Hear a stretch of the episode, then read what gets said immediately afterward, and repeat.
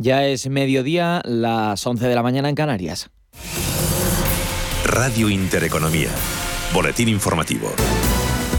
¿Qué tal están? Muy buenas tardes. Cascada de reacciones a la reforma de pensiones acordada entre el Gobierno y los sindicatos. El ministro de Seguridad Social, José Luis Escribá, trata de restar importancia a ese nuevo mecanismo de equidad intergeneracional y asegura que la subida de las cotizaciones no va a suponer un problema para los empresarios. De hecho, el ministro insiste en que los costes laborales de nuestro país están muy por debajo de los de la media europea.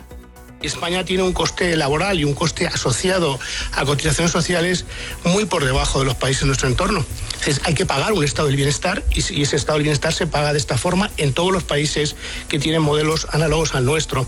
Mira, Alemania tiene 19 puntos del PIB en cotizaciones sociales, Francia tiene 17, España está por debajo de 14. Sin embargo, los empresarios consideran que el nuevo mecanismo va a suponer una merma para la creación de empleo. El presidente de la patronal de pymes, de pequeñas y medianas empresas, Gerardo Cuerva, asegura que es un error restar importancia a esa subida de las cotizaciones.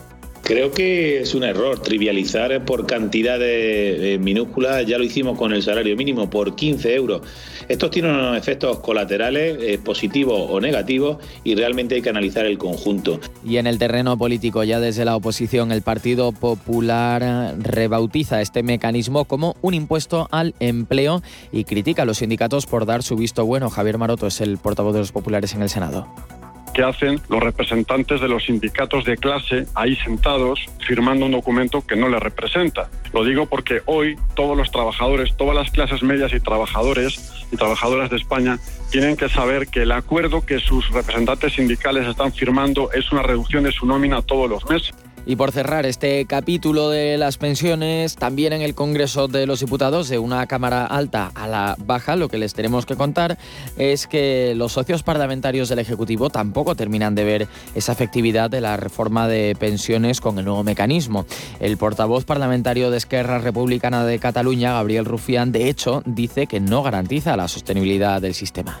Me gustaría que no se vendiera por parte de del gobierno pues tanto confeti o se lanzara tanto confeti en torno a algo que es evidente, es ostensible, ostensiblemente evidente de que no soluciona el problema de las pensiones. Bueno, pues tenemos que contarles una noticia de ultimísima hora, la acabamos de conocer en el terreno macroeconómico. El Producto Interior Bruto de la zona euro ha registrado en el tercer trimestre del año una expansión del 2,2%, acelerándose así una décima con respecto del 2,1% del segundo trimestre. Es la segunda estimación del dato publicado por Eurostat, la Oficina Estadística Comunitaria lo que impulsó el crecimiento del empleo, según hemos conocido, nueve décimas en el tercer trimestre, es decir, dos décimas por encima del aumento observado en el trimestre anterior. En cuanto al conjunto de la Unión Europea, el crecimiento de la economía estimado por Eurostat ha sido del 2,1% frente al 2% del segundo trimestre, mientras que la ocupación también ha crecido en términos similares, nueve décimas. Como les decimos, es una noticia de última hora que acabamos de conocer. Y lo que toca ya es fijarnos en los mercados financieros hasta ahora con las bolsas del viejo continente con signo mixto. Milán es ahora la que entra en el terreno negativo, apenas cede, eso sí, una centésima, ya que se sitúa a niveles de apertura en los 27.865,52 puntos el MIPTEL italiano y el IBEX 35 que sí parece tener algo más definida la caída en el 0,31%, cotiza el selectivo español en los 9.067,7 puntos, lastrado por valores como Banco Sabadell que toma ahora la delantera a Farmamar descuenta un 2,62% la entidad financiera. En segunda posición, como decimos, la multinacional farmacéutica recorta un 1,68%. En tercera posición, BBVA, que vuelve hoy a los números rojos con una caída en tiempo real del 1,18%. Todo ello dentro de un parque madrileño que cuenta con 16 cotizadas en positivo.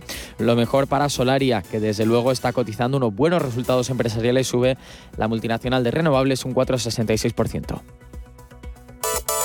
Otras noticias. Bueno, pues es otra noticia de última hora que les contamos muy rápidamente y es que el Consejo de Ministros en la reunión ordinaria de este martes ha aprobado el indulto parcial para Juana Rivas, ya saben, esa mujer de Granada que en el año 2018 era condenada a dos años y medio de cárcel por un delito de sustracción de sus dos hijos menores.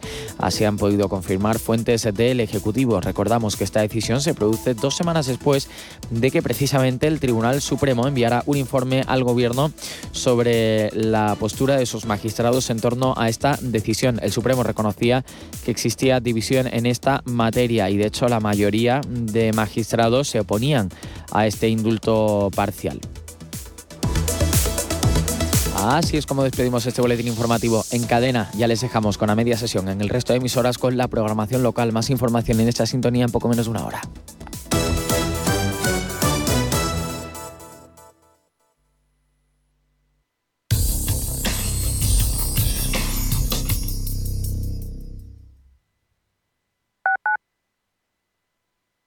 Sintonizan Radio Intereconomía. Urbanitae es una nueva plataforma de inversión inmobiliaria que te permite invertir a lo grande con cantidades pequeñas. Uniendo a muchos inversores, logramos juntar el capital suficiente para aprovechar las mejores oportunidades del sector. Olvídate de complicaciones. Con Urbanitae ya puedes invertir en el sector inmobiliario como lo hacen los profesionales. Si quieres mejorar tu formación o tu empleo, apúntate a los cursos gratuitos de formación profesional para el empleo de la Comunidad de Madrid. Podrás elegir entre más de 13.000 cursos. Infórmate en tu oficina de empleo o llamando al 012. Financiado por el Ministerio de Educación y Formación Profesional. Comunidad de Madrid. WeCity es la más reciente e innovadora plataforma de inversión inmobiliaria. En WeCity podrás invertir en las mejores oportunidades inmobiliarias y diversificar tus ahorros de manera fácil, rápida y segura. Entra hoy en wecity.io e invierte en un solo clic. O si prefieres, llama al número 679 667 623 y te ayudaremos. A Madrid llegó un bosque sin principio ni final, con 450.000 árboles que rodearon la ciudad. Unió los barrios del norte y el sur y atrapó 170.000 toneladas de CO2, haciendo de Madrid una ciudad más verde y sostenible. Bosque Metropolitano. Y Madrid se fundió con el bosque. Madrid 360. Ayuntamiento de Madrid. ¿Quieres conocerme?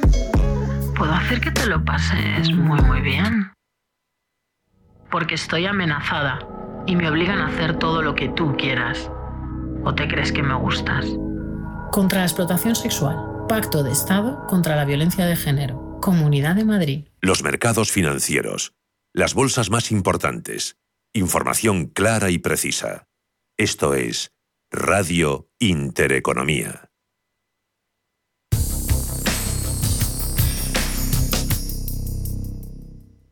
Empezamos a media sesión echando un vistazo a lo que ha pasado, a la actualidad.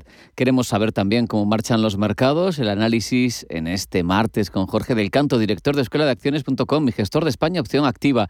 Luego, en forma de tertulia, reflexionamos sobre la actualidad económica con la ayuda de Marina Pont, vicesecretaria de Nuevas Generaciones y concejal de Majada Honda.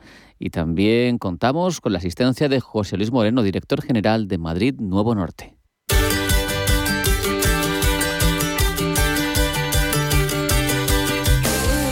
Esto es A Media Sesión con Rafa Jiménez. Radio Intereconomía. A partir de la una vamos con el mundo del seguro con José Luis García Ochoa. Ya saben, hablamos de distintas cuestiones del concierto que organiza, que ya tiene, creo, todas las entradas vendidas, pero también de las ventajas de contar con un corredor de seguros. Luego abrimos página de recursos humanos y nos adentramos en la formación para el empleo, que tiene a partir de hoy una cita relevante, Formando Futuro, el evento de referencia para el aprendizaje de nuevas competencias en el ámbito laboral promovido por Fundae. Después nos acercamos al mundo de la comunicación empresarial en la nube y lo hacemos con una referencia de ámbito europeo en el sector, con Enfon, la compañía que cotiza en la bolsa alemana y con cuyo director general en España vamos a conocer más en torno a su actividad y en torno a la propia empresa. Para terminar, hablamos con Mapfre de inversión responsable, de los productos financieros que permiten obtener rentabilidad y a la vez comprometerse con los problemas de la sociedad. Y es que Mapfre ha fallado la segunda edición del premio Mapfre Inclusión. Empieza aquí a media sesión. Dos horas de información, de contenidos, de entrevistas, que son posibles gracias a Sergio Rodríguez, a Ángeles Lozano y a nuestro técnico, a Miguel Barderas. A media sesión.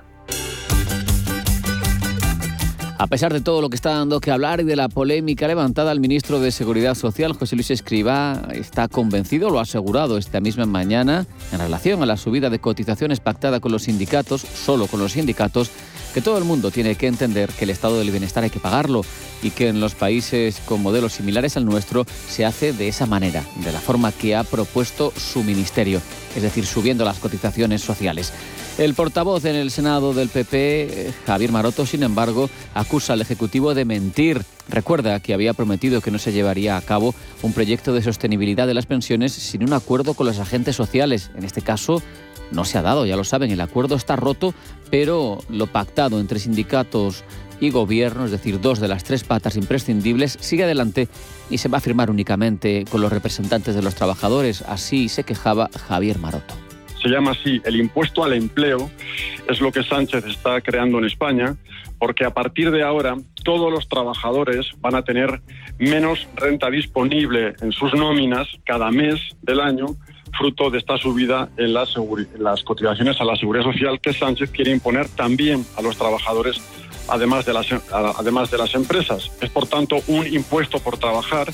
Este impuesto al empleo es una mala noticia para la estabilidad económica de nuestro país. Y no solo los políticos, desde el mundo de los expertos y empresarios, desde los que se dedican a las prestaciones, reivindican su saber hacer para estas situaciones. De hecho, la presidenta de UNESPA, Pilar González de Frutos, ha asegurado que el sector eh, de los seguros tiene expertise, tiene solvencia, tiene capacidad de previsión y es una herramienta fundamental, dice González de Frutos, para asegurar el futuro de las pensiones. De hecho, la presidenta de UNESPA ha tenido un comentario crítico para lo que Escriba ha venido en denominar mecanismo de equidad intergeneracional. Mecanismo, bueno, yo no le llamaría mecanismo al mero análisis de un incremento de cotizaciones.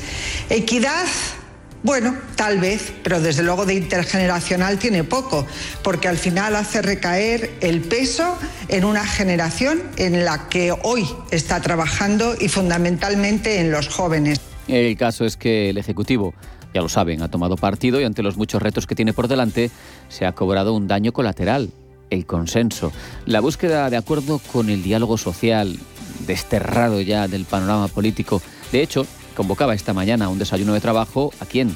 Pues a los secretarios generales de UGT y de comisiones obreras y a seis ministros de su gabinete, ni rastro de los empresarios. Eh, cita un día antes de la reunión de los miércoles para abordar la reforma laboral, un encuentro que ya se antoja decisivo porque el propio Ejecutivo tiene urgencia para alcanzar el acuerdo. Ante las críticas de gobierno y sindicatos por su actitud en todo esto, eh, los empresarios, en concreto el presidente de CEPIME, Gerardo Cuerva, ha recordado que ellos siempre se han mostrado abiertos al diálogo, pero no a la imposición. Eh, sí que me gustaría decir, jamás se ha levantado de, la mesa de negociación el mundo empresarial. Eh, nosotros desde septiembre estamos esperando el mecanismo que sustituía el factor de sostenibilidad. Desde el mes de septiembre, hace 15 días, recibimos que ese mecanismo consistía simplemente en la subida de las cotizaciones sociales. Eh, había un compromiso, tenía un compromiso del gobierno de España en Europa y cumplía el plazo. Miramos al exterior. El presidente chino Xi Jinping ha emplazado a su homólogo estadounidense Joe Biden a que muestre liderazgo, a que ponga en marcha políticas racionales y que sean pragmáticas respecto de China, de su gran competidor. Se lo ha dicho durante una reunión virtual que han mantenido, reunión larga de más de tres horas, en las que el presidente chino ha asegurado que el respeto mutuo, la cooperación y la coexistencia pacífica han de ser los tres principios básicos que guíen las relaciones entre ambas potencias, las dos más importantes del mundo ahora mismo. A todo ello se ha referido Victoria Torre, responsable de oferta digital de Singular Bank. Bueno, de momento lo que vemos es tranquilidad, porque al final ya hemos vivido unos años anteriores en los que las tensiones entre Estados Unidos y China le hacía bastante daño a los mercados por esa incertidumbre extra eh, que se inyectaba y ahora mismo efectivamente pues esa cumbre de momento eh, pues se ha ido por buen camino o en tono entre los dos dirigentes y hace que se afiance el yuan en, en máximos que no se desde hacía mucho tiempo. Y ahora, cuando casi frisamos el primer cuarto de hora del mediodía, nos vamos a recibir a Ángeles Lozano, que nos trae, como siempre, la información bursátil. Ángeles, bienvenida, muy buenas tardes. Me encanta verte sonriente. Muchas gracias, a mí también. Eh, y eso que mm, hoy no hay demasiados motivos para sonreír en el mercado, pero tampoco para ponerse tristes. El IBEX 35 está cayendo un 0,26%. No es para tanto y además mantenemos sin problema la cota de los 9.000 puntos, 9.072. El índice español es el único que se mueve con descensos entre los grandes de Europa. En cualquier caso, en el resto estamos viendo consolidación de niveles en Londres en Milán. París sube un 0,4%, es el más alcista gracias a las empresas del lujo y en Frankfurt el avance es del 0,28%. Un día en el que hemos conocido el PIB de la zona euro en el tercer trimestre del año, subida del 2,2%, se acelera una décima respecto al 2,1% del segundo trimestre. Está en línea con las previsiones que habían hecho los expertos y en comparación con el tercer trimestre de 2020, es decir, en tasa interanual, la mejora es del 3,7%. Esta tarde vamos a conocer dato de ventas minoristas en Estados Unidos. Importantísimo el consumo en esa economía en un momento de inflación disparada y con fechas muy importantes por delante, el Black Friday y la campaña navideña. Los analistas hablan de una subida que será del 1,1% en el mes de octubre. Vamos a mirar qué está sucediendo dentro del IBEX 35 por dentro. Pues están cayendo las acciones de Sabadell un 2,62%, Farmamar baja un 1,30 y más de un punto porcentual retroceden Amadeus y BBVA, que ayer ya caía más de un 4 tras el lanzamiento de esa OPA sobre el 50% que no controla del turco Garanti. Solaria está celebrando sus resultados con unos avances que superan el 4,5%. Los títulos se encaminan hacia los 17 euros y también más de un 4% gana Meliá Hoteles, en este caso gracias a la recomendación de compra emitida por los analistas de VS. Suben, eh, pero ya con distancia, Fluidra y Telefónica arriba un 1,73. Y dentro del Eurostox 50, ¿qué está sucediendo? Pues eh, que tenemos las acciones de compañías de lujo como Kering encabezando las ganancias dentro del Eurostox 50, arriba más de tres puntos porcentuales, entre los que caen Hall, que se deja un 2,45 o BNP Paribas que retrocede algo más de un 1 y en la City británica Vodafone hoy sube casi un 6%. Vemos también avances en compañías como Diageo, que gana un 2, o British Petroleum, que también sube dos puntos porcentuales. Entre los que caen tenemos a AstraZeneca, ya veíamos descensos importantes también. En la última sesión se dejan las acciones dos puntos porcentuales. ¿Y qué nos dicen los futuros estadounidenses? Pues de momento muy planos. Como les digo, vamos a conocer ese dato de ventas minoristas cuando sean las dos y media de la tarde. Sin duda un indicador que nos eh, permitirá ver cómo se están comportando los consumidores ante el avance imparable de los precios. Gracias Ángeles. Ahora lo que queremos es saber cómo marchan los componentes del selectivo. En a media sesión, el IBEX 35. Primero, Acciona, que tiene a esta hora una subida de medio punto porcentual y se coloca en 162,30 euros por título. Acerinox baja un 1% hasta 10 euros con 77. ACS en 23,29 euros recorta un 0,77%. El gestor aeroportuario AENA se deja un 0,9, se cambia a 147 euros 15 céntimos. Recortes también para Almiray son del 0,27% hasta 11 euros y 27 céntimos. La central de reservas de viajes, Amadeus, baja un un 1,15, 62,78. ArcelorMittal en 26,90 euros prácticamente en niveles de apertura. Y entramos en el sector financiero con fuertes caídas para el Sabadell. Es el más damnificado por las ventas. Se deja un 2,7 hasta 66 céntimos por acción. Recorta también Bankinter, pero en menor cuantía, un 0,64%. Está por debajo de 5 euros, 4,94. Y BBVA sigue mm, pagando por el lanzamiento de esa OPA sobre la eh, cantidad eh, de capital que no controla en el banco turco Garanti, algo más del 50%. Paga una prima del 15%, ayer ya caía un 4, hoy se deja un 1% hasta 5,80. CaixaBank en 2 euros y medio, abajo un 0,64. Y mantiene esa tendencia a la baja el que nos queda de los cotizados eh, financieros en el IBEX, el Santander que se deja un 0,4 en 3,19. Consolida niveles Celnex 54 euros con 20 céntimos.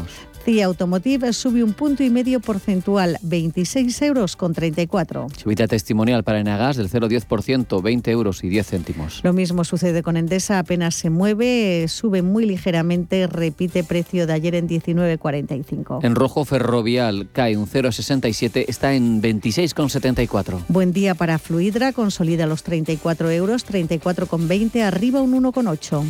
Ganancias también para Grifols. Son cercanas al medio punto porcentual, 0,46%. Están sus acciones en 18,48 euros. Repite precio de cierre de ayer Iberdrola. La eléctrica se cambia a 10,19.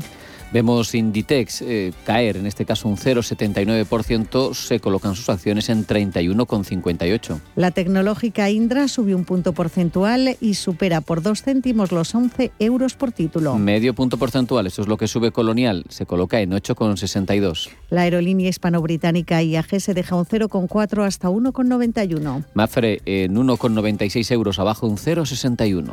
La cadena hotelera Meliá se está beneficiando de esa recomendación de compra por parte de VS gana más de un 4% hasta, hasta 6 euros con 63. Consolida niveles Merlin Properties 10 euros y 8 céntimos. Naturgy, la gasista, arriba un 0,57, precio de sus acciones 22,79. Recorta Farmamar un 1,62 hasta 61,94 euros. Consolida niveles a Red Eléctrica Corporación en 18,04. Sube un punto porcentual Repsol 11,05. Siemens Gamesa abajo, abajo un 0,27 en 21,89. Muy distinta evolución para Solaria que sube y lo hace con fuerza 4,88% arriba, casi en 17 euros, 16,97. Una lectura muy positiva la que han recibido hoy los resultados de mm, Solaria. Consiguió mejorar su beneficio neto un 50% interanual. Y hoy suma telefónica un 1,66 hasta 3,97 euros. Y terminamos con Viscofan, tiene alzas de medio punto porcentual hasta 58,60. A media sesión con Rafael Jiménez, porque a media sesión el mundo gira más allá de la bolsa. Pero queremos nosotros ahondar en el mercado y lo hacemos con la ayuda de Jorge del Canto, director de escuela de acciones.com y gestor de España Opción Activa. Jorge, bienvenido. Buenas tardes. Muy buenas tardes. Muy buenas tardes, Jorge. Unos eh, mercados que están eh, bastante parados. Hemos tenido en los últimos días un buen número de noticias empresariales y también de citas macroeconómicas muy importantes. ¿Ha llegado el momento de la consolidación? ¿Crees que el año ya está hecho?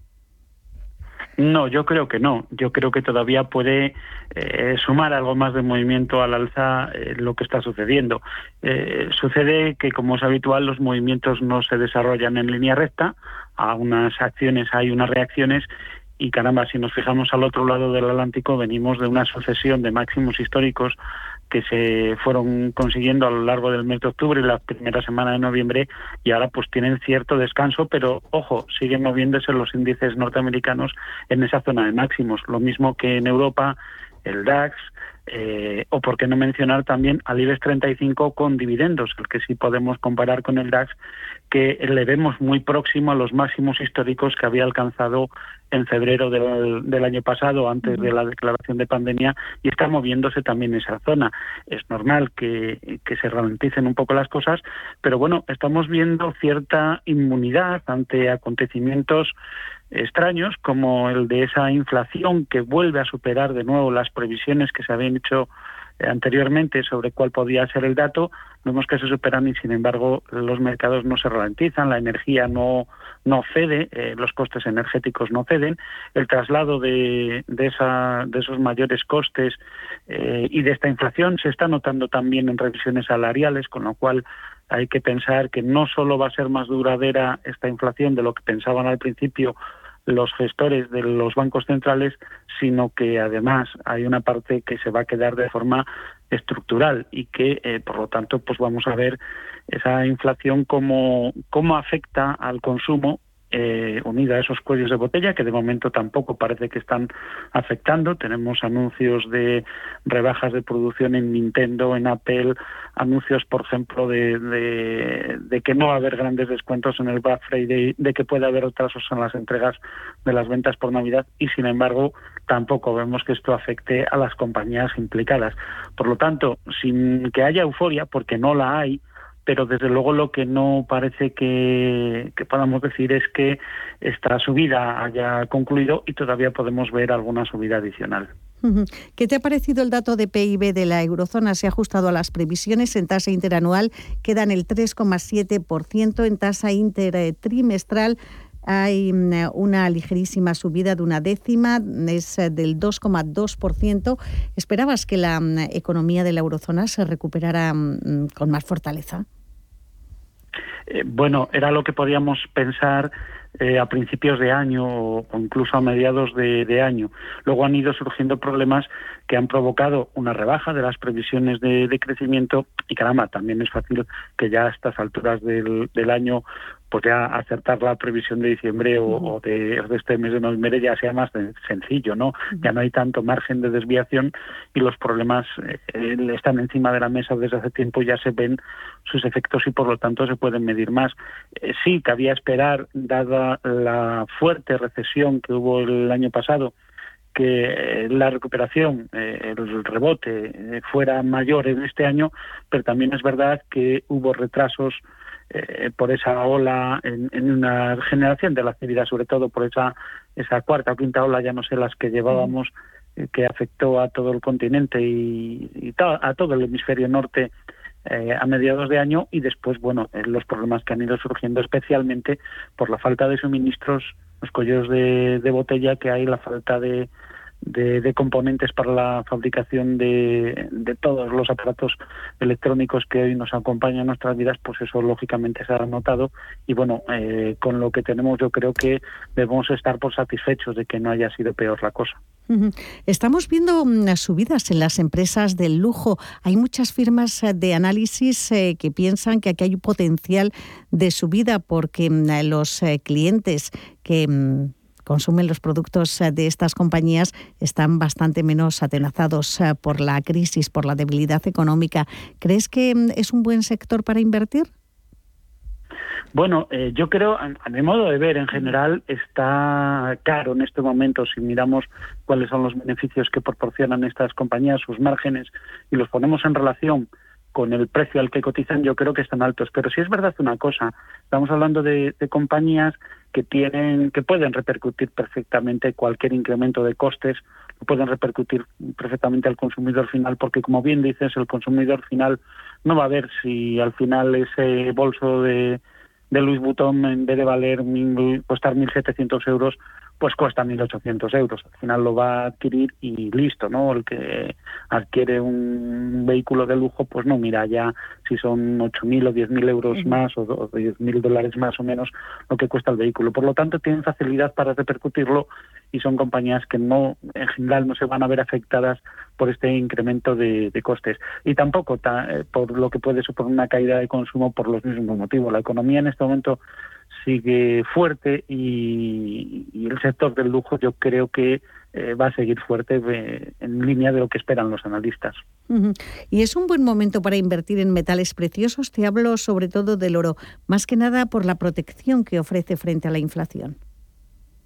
Sí, desde luego que es, es un momento para, para metales preciosos, especialmente el oro, ¿no? Porque hay otros metales preciosos como puede ser la plata o puede ser el, el o, el platino, que tienen un uso bastante industrial dentro de lo que se consume ahí, un uso bastante industrial y por tanto puede su precio se puede ver alterado por ese mayor o menor consumo que haga la industria de ese metal. Sin embargo, el oro, el consumo industrial es prácticamente residual, mm, prácticamente todo es inversión y además en la en la última década podemos afirmar sin temor a equivocarnos que eh, su valor depende de los flujos que entran hacia los fondos cotizados eh, con referencia al metal, tanto los que lo tienen en, el, oro en estado físico como los que hacen una réplica sintética del, valor. Sí que es eh, una protección frente a la inflación, siempre lo ha sido, y en caso de, que además haya un susto en el mercado de bonos con más motivo, ¿no? Y en este sentido, los mercados de bonos no van a mejorar eh, en el futuro. El Banco Central Europeo ha hablado de que no va a haber subidas de tipo de interés, pero en Estados Unidos sí que se está notando y estamos viendo ya tensiones en los los retornos de los bonos y a falta de retornos en los bonos o de caída de precios en los bonos, pues eh, tenemos dos alternativas: oro y bonos ligados a la inflación. El oro yo creo que puede sufrir un recorte a corto plazo, que después de haber roto esa resistencia tan importante que tenía en los 1.840 dólares, puede tener una, una caída de, de un 2% hasta ese nivel y ahí sería un buen momento de compra. En cualquier caso, si cambiamos nuestro dinero por oro y como reserva de valor a largo plazo, desde luego siempre ha funcionado, históricamente ha funcionado y acaba siendo, sin ser una inversión propiamente dicha, porque no genera flujos, no te genera dividendos, pero sí es una reserva de valor muy eficaz, la más eficaz que se ha demostrado a lo largo de la historia. Y ya para terminar, Jorge, ¿qué estrategia de mm, inversión estás recomendando mirando al fin de año, mirando también a 2022? ¿Qué sectores, qué activos te gustan? ¿Cómo debemos posicionarnos en renta variable? Bueno, eh, eh, estas compañías que tienen posibilidades de repercutir los incrementos de costes a los precios del consumidor final, pues eh, a mí me parecen interesantes, especialmente aquellas que además, teniendo mucha deuda, no tengan necesidades de refinanciación, es decir, tengan una posición financiera sólida. ¿Por qué? Porque la inflación va a ir cancelando la deuda poco a poco, si se mantiene. Eh, si yo mañana tengo que pagar mil dólares, estos mil dólares valen menos de lo que valían hace, hace un año y por lo tanto se me va cancelando la deuda por el mero efecto de la inflación. Si no tengo necesidades de refinanciar, que es cuando eh, tal vez tenga que pagar un sobrecoste, pues fenomenal. Y si encima puedo repercutir los precios en los precios, eh, los mayores costes salariales que pueda tener, pues también mejor. Me refiero a compañías como puede ser Acerinox, que además está en el sector de infraestructuras, ACS, que también, eh, perdón, Acerinox fabrica acero y las infraestructuras, eh, los planes de recuperación de infraestructuras van a tirar de ese mercado y van a mantener los precios altos o eh, empresas como ACS o Ferrovial, pues yo creo que son buenas compañías y buenas oportunidades de cara al final de año y más allá del final de año también. Con eso nos vamos a quedar, Jorge del Canto, director de Escuela de Acciones.com, gestor de España Opción Activa. Muchísimas gracias ah, por habernos acompañado en la media sesión y hasta el próximo día. Un abrazo enorme. Un placer estar con vosotros, Ángeles. Hasta la próxima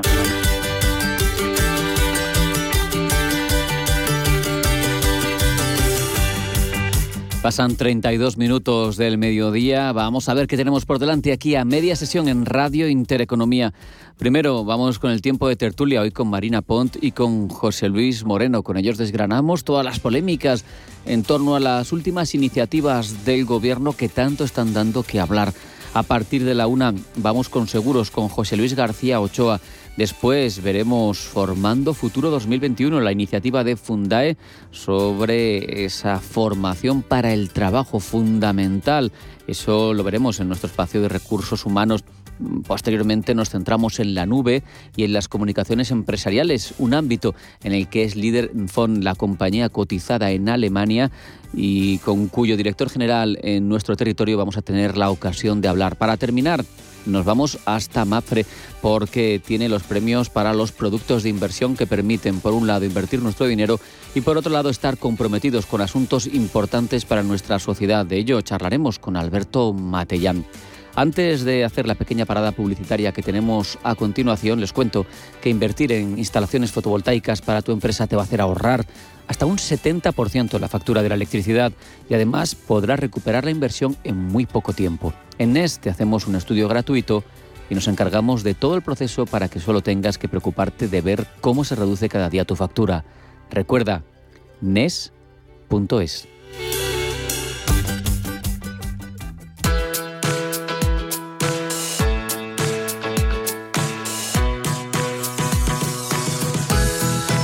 Siempre hay cosas que se necesitan ya o que te gustan tanto que no puedes esperar. Para los que no pueden esperar más y quieren aprovechar ahora los mejores precios y ventajas, el corte inglés se adelanta al Black Friday. Adelántate con los tecnoprecios del corte inglés y no te quedes sin tu magnífico móvil Xiaomi Mi 11 Lite de 128 gigas que ahora te sale por 269,90 euros con financiación hasta en 12 meses o sin un práctico robot aspirador Rumba y 3 ahora por solo 349 euros.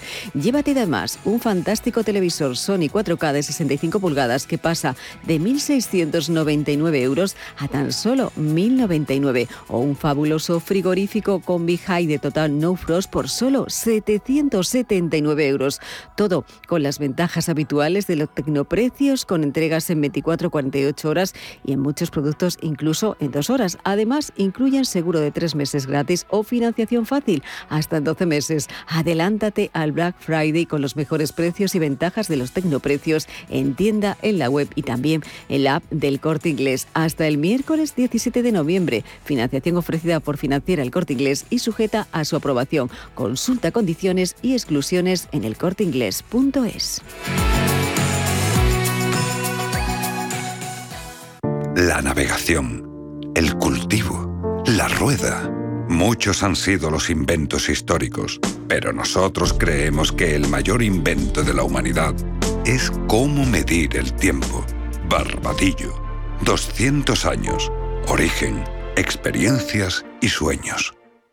Invertir en acciones y ETFs con XTB tiene muchas ventajas. No tienes ninguna comisión hasta 100.000 euros al mes. La apertura de cuenta es online, rápido y sencillo. Y tenemos atención al cliente 24 horas al día en español. Más de 300.000 clientes ya confían en nosotros. XTB.es. Riesgo 6 de 6. Este número es indicativo del riesgo del producto, siendo 1 indicativo del menor riesgo y 6 del mayor riesgo.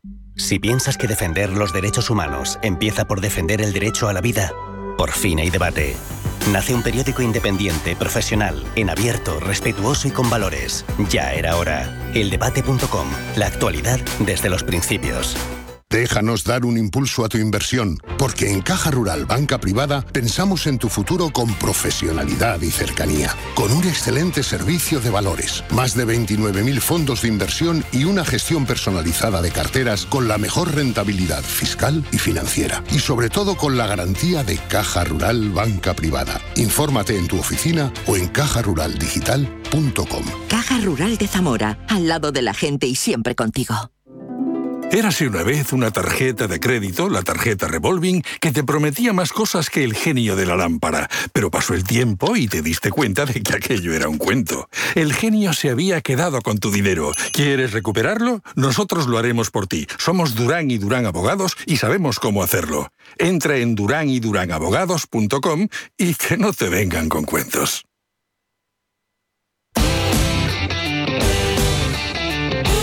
En a media sesión, la tertulia económica.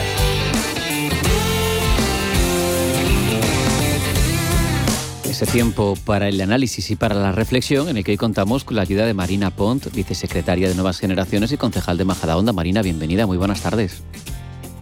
Buenas tardes a todos y muchísimas gracias por invitarme. Un placer que estés con nosotros, también lo es recibir a José Luis Moreno, director general de Madrid Nuevo Norte. José Luis, bienvenido, buenas tardes. Buenas tardes, encantado de estar otra vez con vosotros.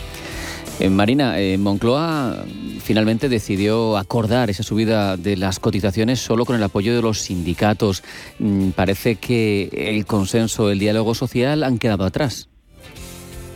Bueno, han quedado atrás tantas cosas, ¿no? Parece que con este gobierno todo lo que sea poner palos en las ruedas a la creación de empleo, pues es lo que más les gusta, o por lo menos hacerse la foto en ese sentido. Pues España tiene unos niveles de paro terroríficos, somos el único país de Europa que tiene una tasa de paro juvenil que supera el 40%, que se dice pronto. Y sin embargo, pues eso estamos, a freír impuestos a los autónomos, subir las cotizaciones, pues eh, si jugamos a esto, pues difícilmente eh, saldremos del agujero en el que nos han metido.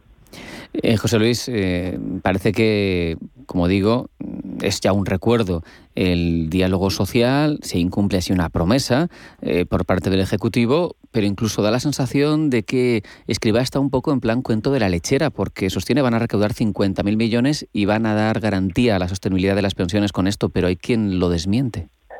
Bueno, lo, estáis diciendo los dos, ¿no? Tanto tú como Marina, ¿no? Es decir, eh, primero se incumple ese compromiso y además es una exigencia de la Unión Europea para acceder a, los fondos, ¿no? Que ese diálogo social sea real y que se cuente con empresarios y con sindicatos. Y en este caso la postura de los empresarios es muy importante porque son los que crean empleo, los puestos de trabajo. Además se ha hecho de una forma un poco fea, ¿no? Porque las primeras informaciones que teníamos era que se iba a repartir 50% trabajadores, 50% empresas, luego 0,4 eh, para eh, los empresarios y 0,2 para los trabajadores y al final 0,5, ¿no? Como, como si fuera una pequeña rabieta, ¿no? Con, porque los empresarios no están eh, planteándolo.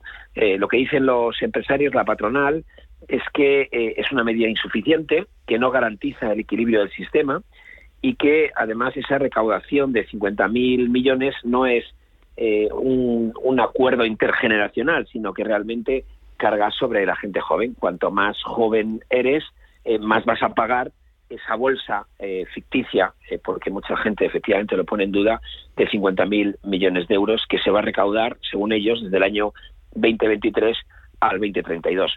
No es seguro que este gobierno siga gobernando en el 2023.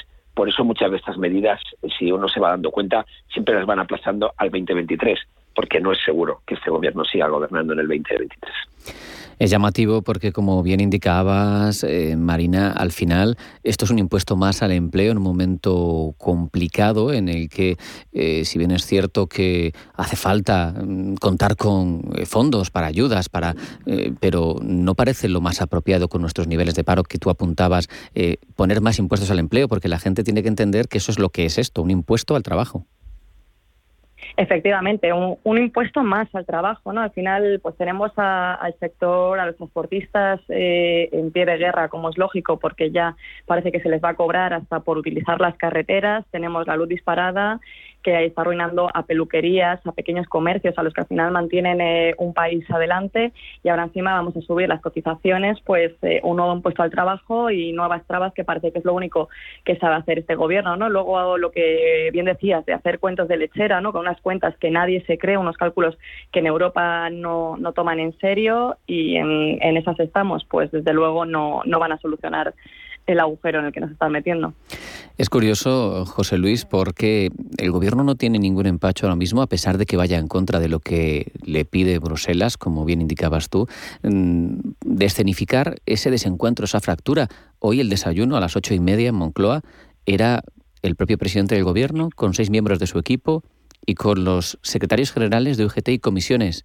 Ni rastro de la tercera pata del diálogo social pero es la foto de la realidad. Este gobierno no escucha más que a los que opinan como ellos. Cuando uno habla de diálogo y negociación es porque hay posturas que no son tus posturas, pero si lo que estás imponiendo es solamente tus posturas y acordándolo con aquellos que siempre te están apoyando, bueno, pues eh, evidentemente eso es negativo. Pero bueno, la Unión Europea toma nota y se da cuenta. Y de hecho, eh, como se decía, mucho han tardado eh, los empresarios en plantarse porque ya venía de lejos esta, esta promesa, mm, digamos, de desacuerdo que se iba, que se iba a ver.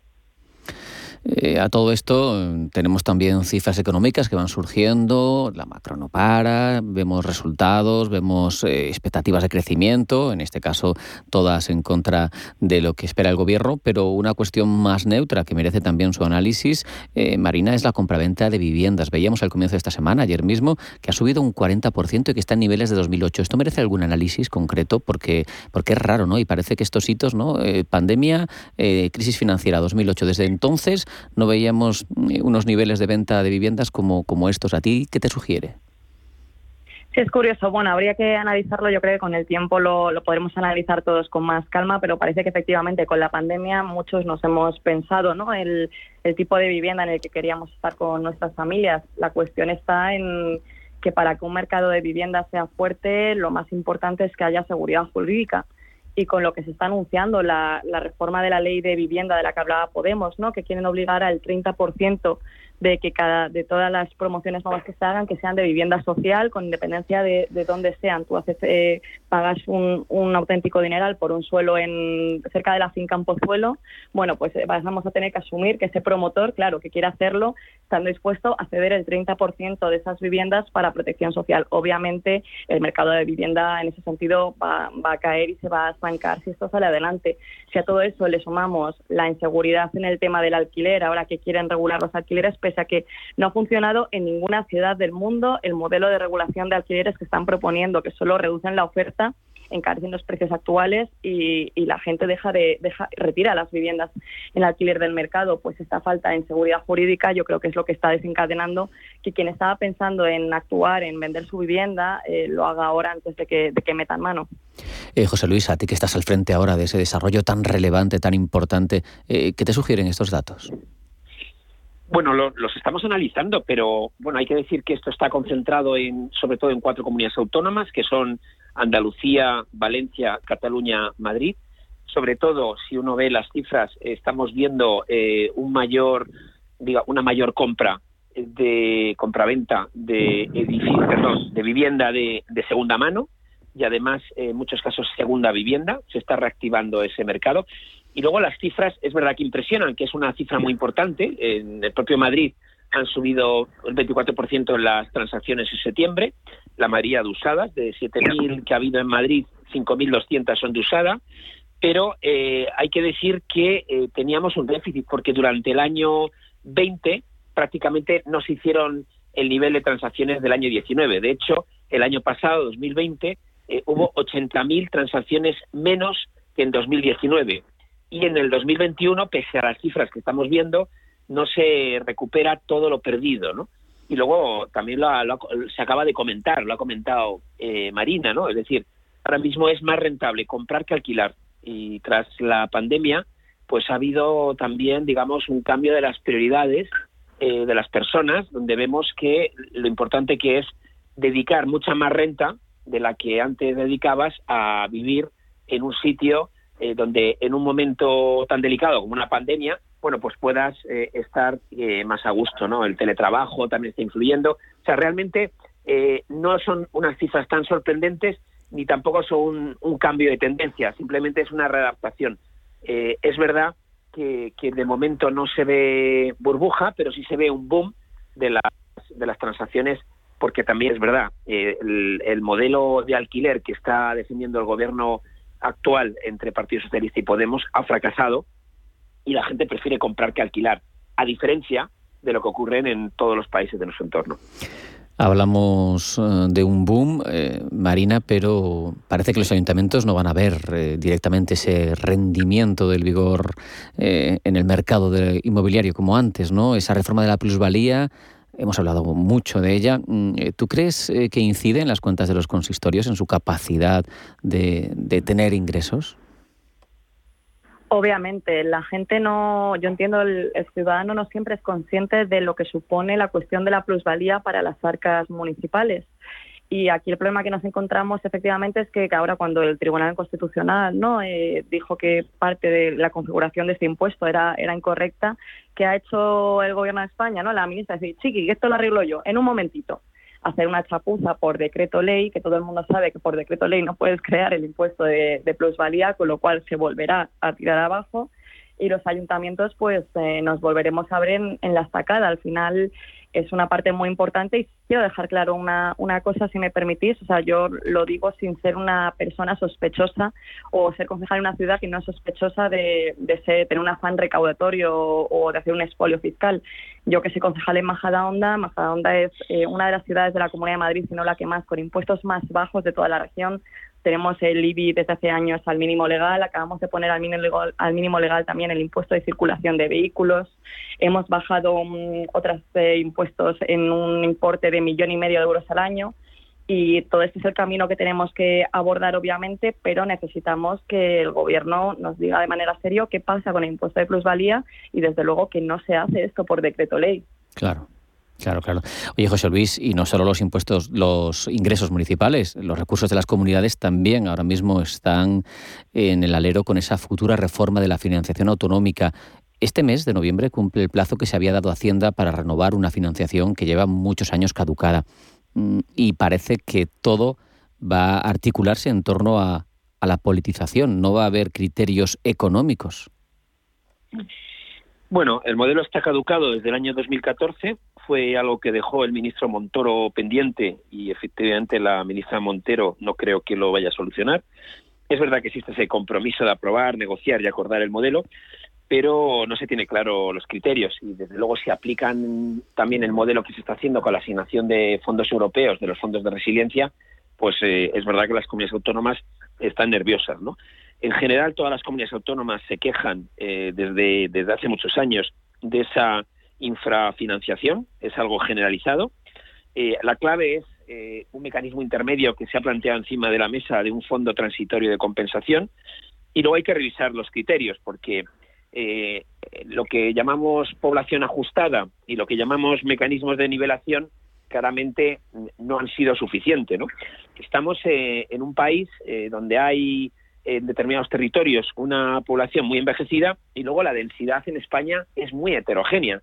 Eh, si de media en España tenemos una densidad de 94 habitantes por, por kilómetro cuadrado, eh, en algunas zonas de Madrid hay 5.300 habitantes por kilómetro cuadrado. Entonces, no es lo mismo el tratamiento que se puede dar en unas comunidades y en otras en función de esa, de esa edad de la población, que evidentemente tiene más consumo de servicios públicos, en esa densidad y, luego, digamos, eh, también eh, qué es lo que ocurre, bueno, pues con las islas, el modelo, el régimen especial de Baleares, que ahora se están compensando algunos déficits, el régimen de Canarias, la Diputación Vasca y Navarra, que van por libre, y luego el modelo ese que promueve este gobierno actual de, relación bilateral con Cataluña. Y en todo esto, pues tenemos un poco también el recuerdo de que es Madrid eh, la comunidad autónoma que más aporta y que siempre hemos sido favorables de ser los que más aportamos, pero lo único que pedimos al gobierno es que nos permitan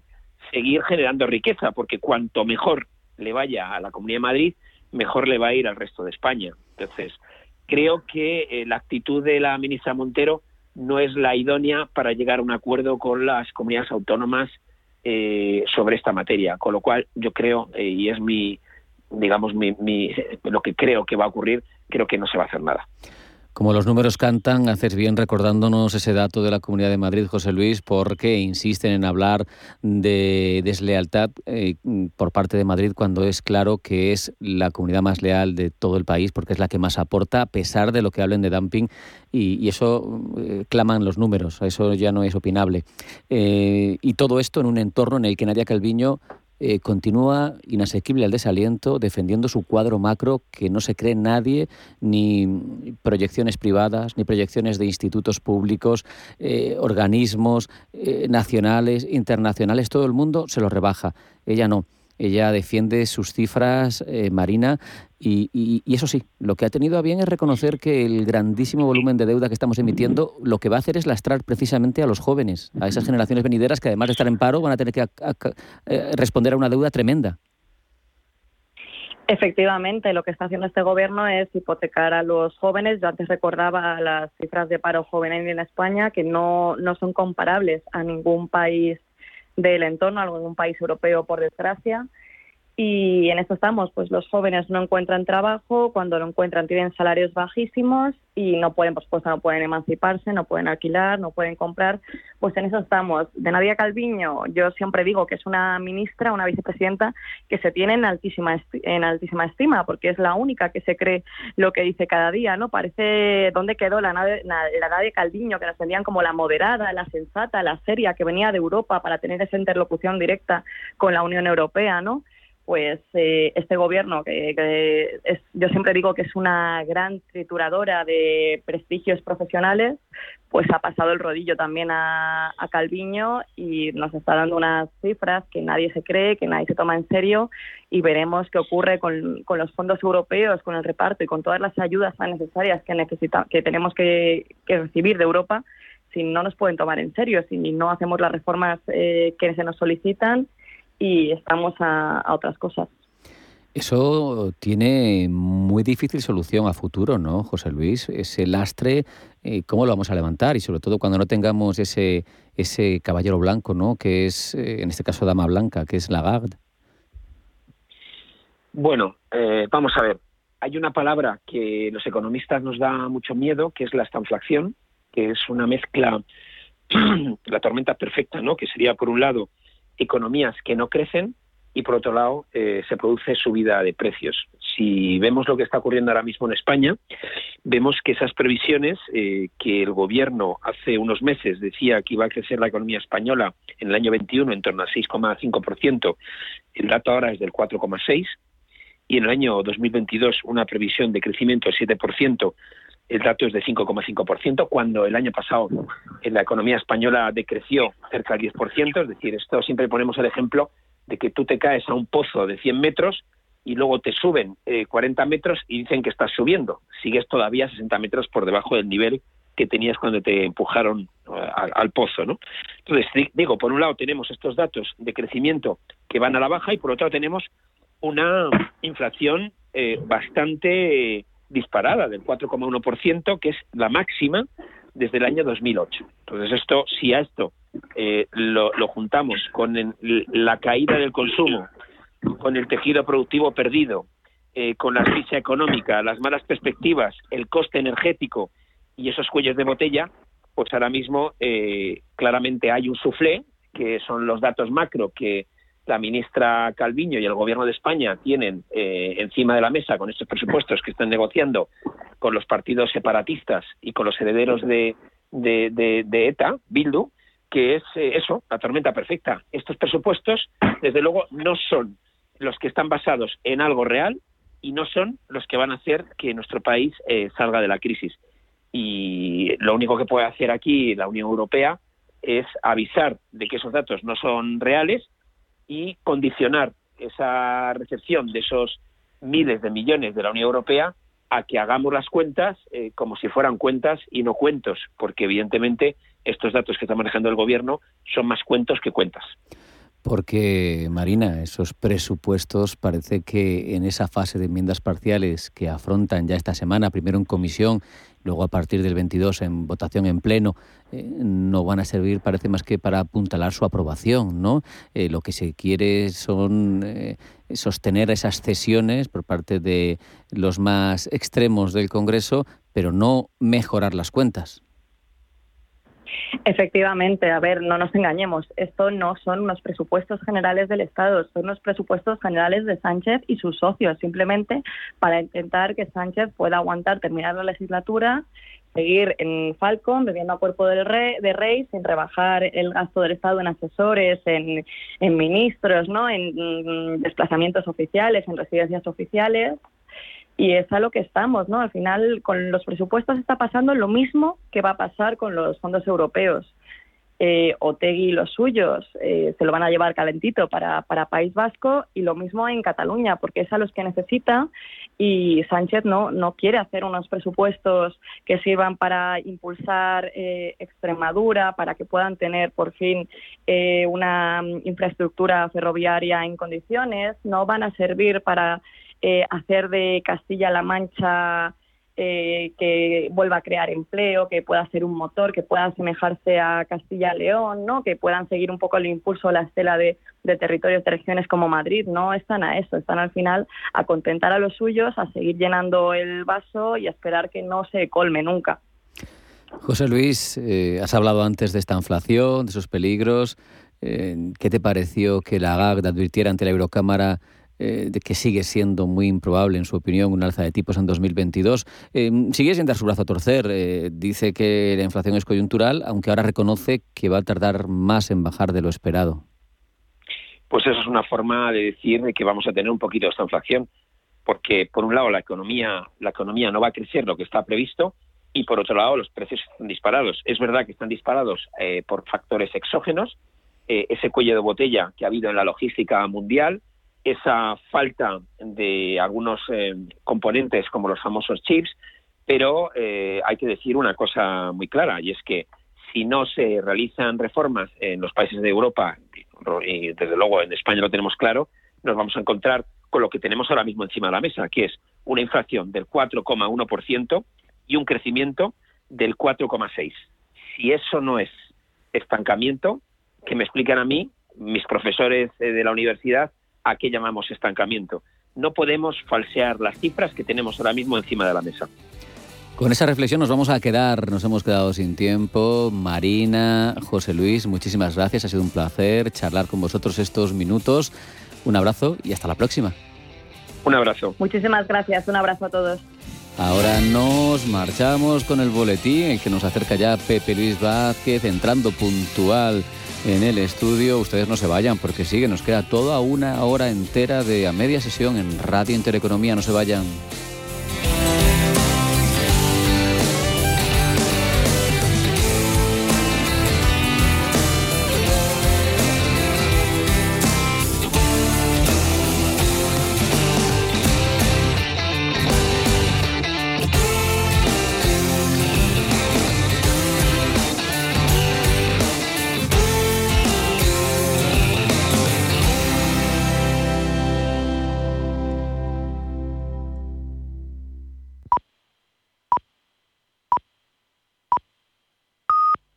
Es la una de la tarde.